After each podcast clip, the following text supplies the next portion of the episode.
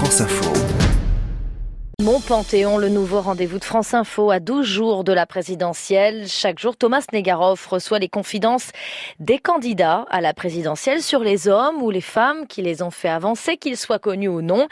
Et cet après-midi, c'est Jean Lassalle qui raconte son Panthéon. Mon père, François Lassalle, berger de père en fils, à Lourdes-Ichère dans les Pyrénées, qui est le seul homme dont je peux dire à mon âge et à ce jour, qui est le seul que j'ai véritablement admiré en ce bas monde.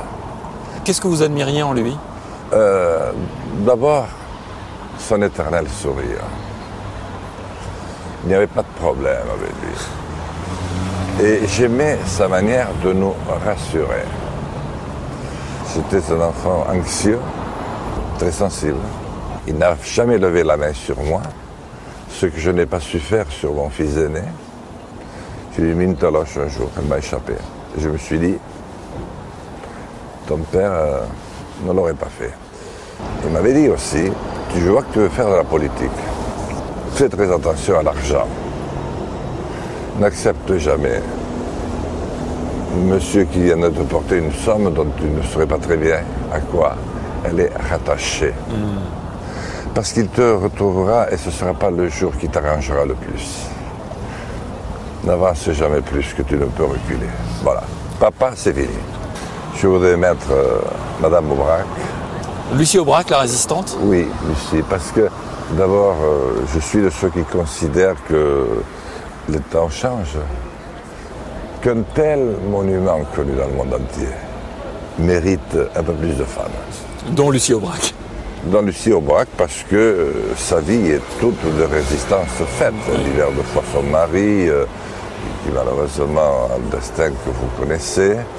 Euh, elle entreprendra ensuite de longs combats, notamment euh, pour la, la promotion des femmes, mais dans un esprit dont on a un peu perdu le sens aujourd'hui, c'est-à-dire celui du cœur et de la raison, avec un acharnement et une bienveillance sans limite.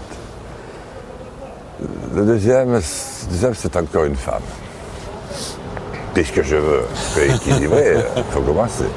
C'est Barbara, la chanteuse. Elle a un destin du commun. euh, son papa était juif, sa maman aussi. Elle connaît les atrocités euh, tout le monde sait. Cette femme, j'ai eu l'immense bonheur de la rencontrer par hasard. Il y a cette personne ressemblait à ce qu'elle était. Totalement. Bien sûr, elle était, elle était habitée par le malheur intérieur de son enfance, violée des années durant par son père. C'est l'aigle noir. Et en même temps,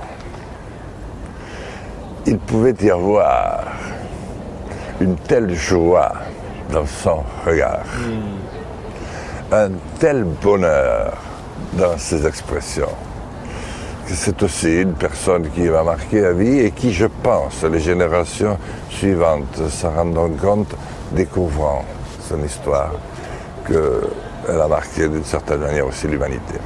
Enfin, mon dernier homme, c'est Marcel Pagnol. Marcel Pagnol, parce que j'ai aimé Marcel Pagnol passionnément dès que j'ai su lire. D'abord parce qu'il n'avait pas honte de parler de sa famille.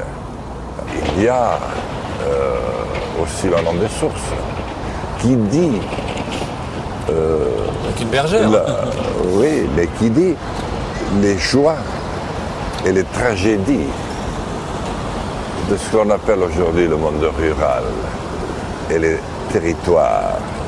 Et à ce moment où, où on commence à s'intéresser à nouveau euh, à l'avenir des territoires et à leur place euh, en France euh, et dans le monde, je pense qu'il est un de nos meilleurs ambassadeurs.